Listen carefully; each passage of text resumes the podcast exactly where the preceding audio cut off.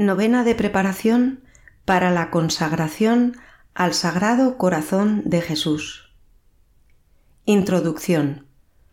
Motivos y explicación de esta devoción. ¿Cómo se inicia la devoción al Sagrado Corazón? El apóstol predilecto, San Juan Evangelista, es considerado el primer devoto del Sagrado Corazón y por lo tanto patrón de esta devoción.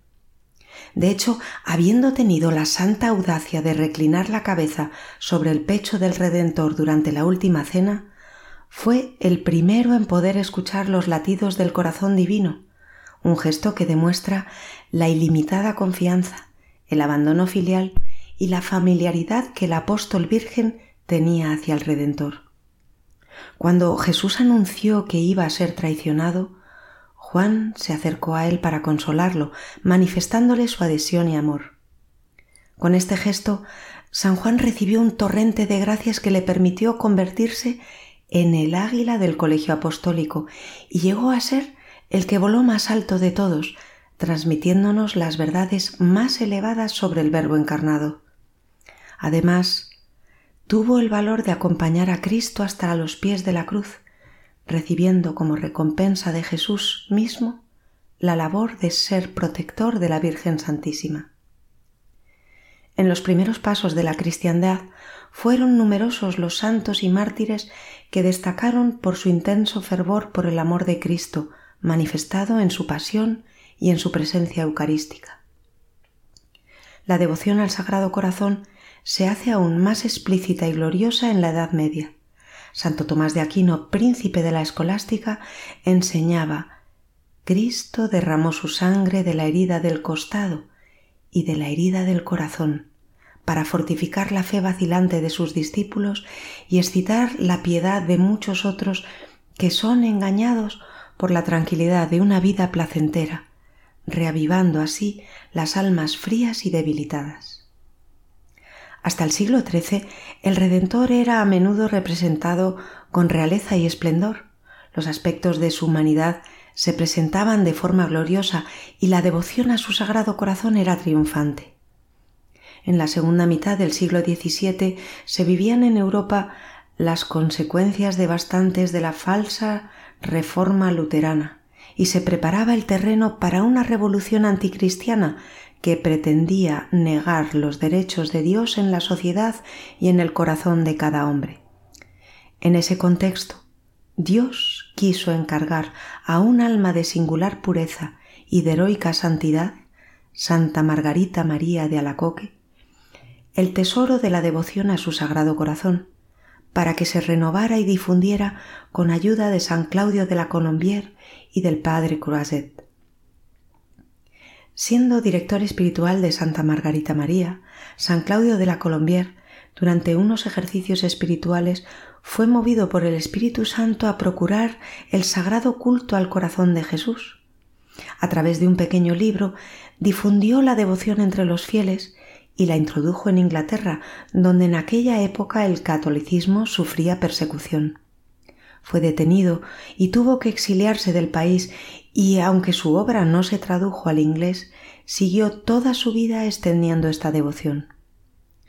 Urgida por el Señor, Santa Margarita María de Alacoque pidió a su siguiente director espiritual, el padre Croiset, que escribiera un libro para dar a conocer la devoción al Sagrado Corazón a todos los fieles.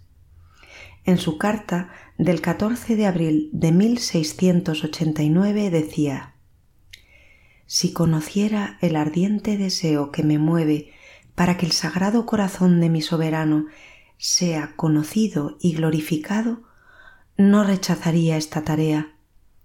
Si no estoy equivocada, Él quiere que sea usted quien lo escriba.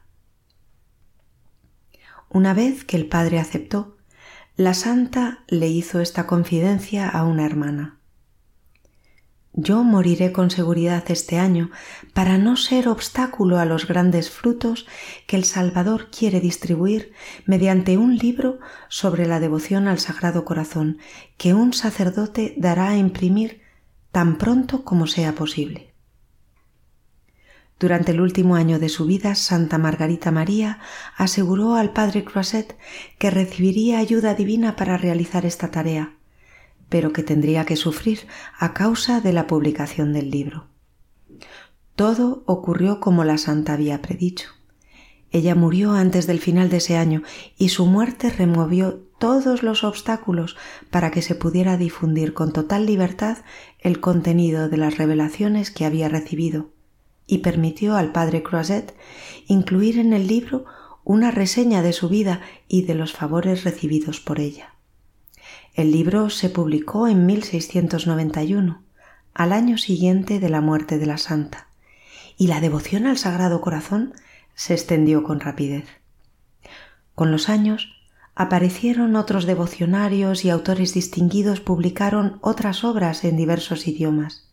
Sin embargo, el libro del padre Croiset quedó olvidado durante más de cien años, aunque más tarde la misma congregación que había ordenado la retirada de esta obra la volvió a poner en marcha en el año 1704.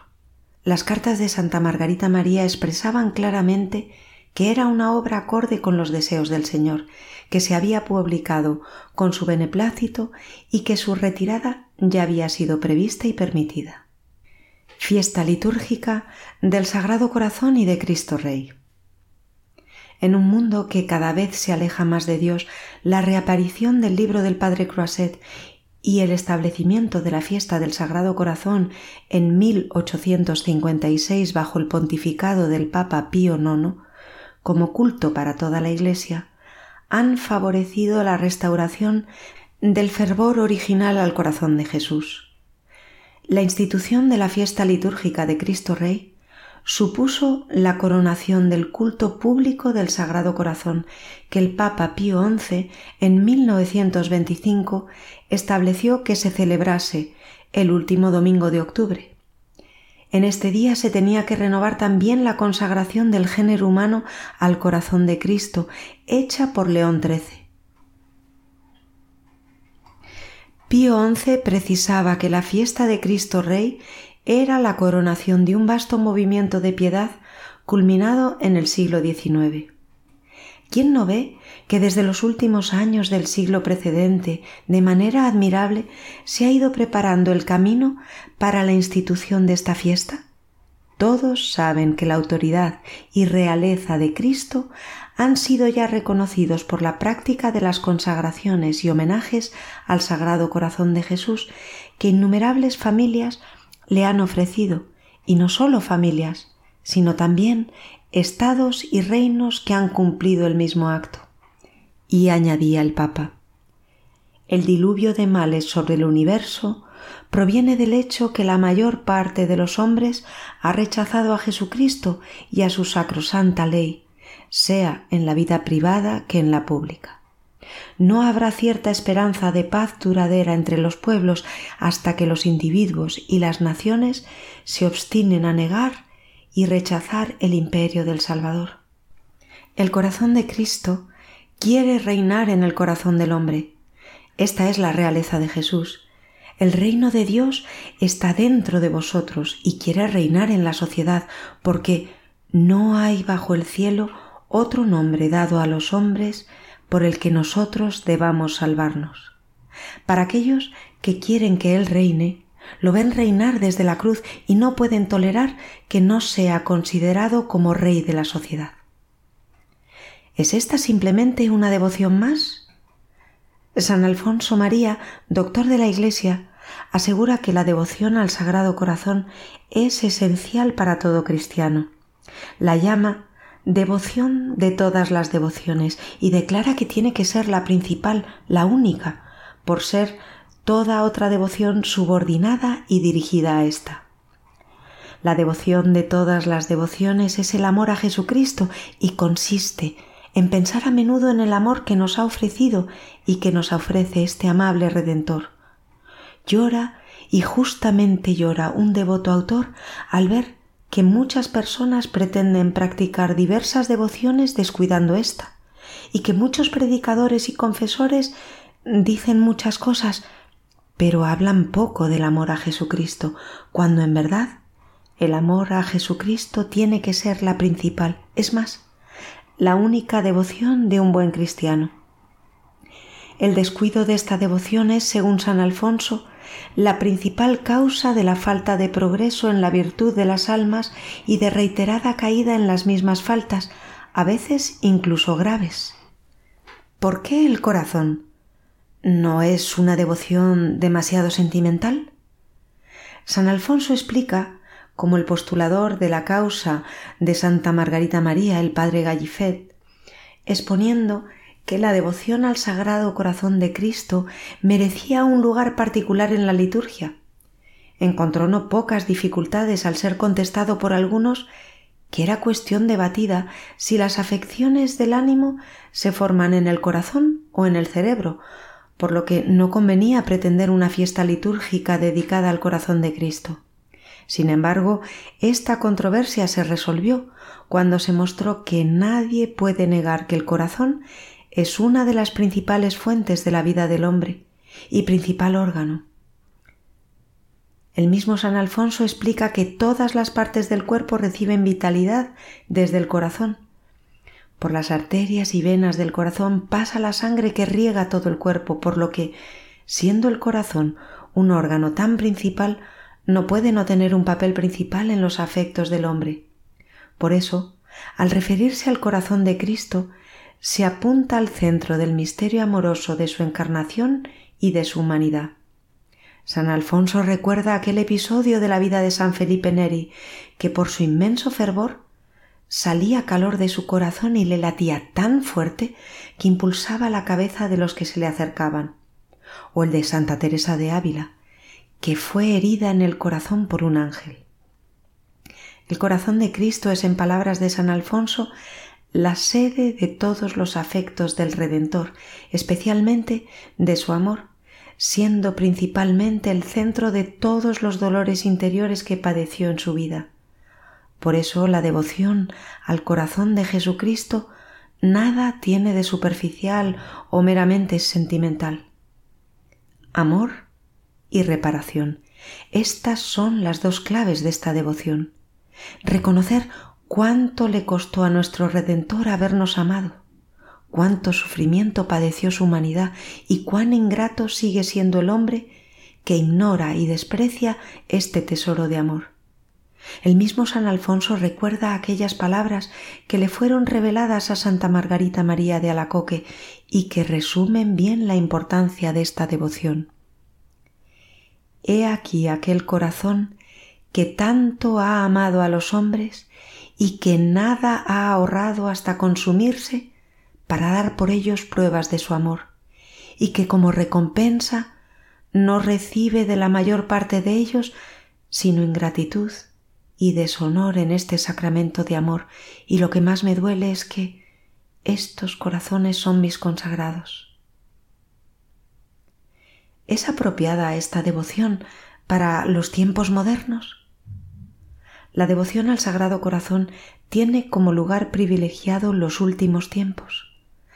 Santa Gertrudis tuvo una visión en la que pudo preguntar al apóstol San Juan por qué razón en su Evangelio y en las epístolas había sólo dejado entrever aquellos misterios amorosos que había recibido del Sagrado Corazón.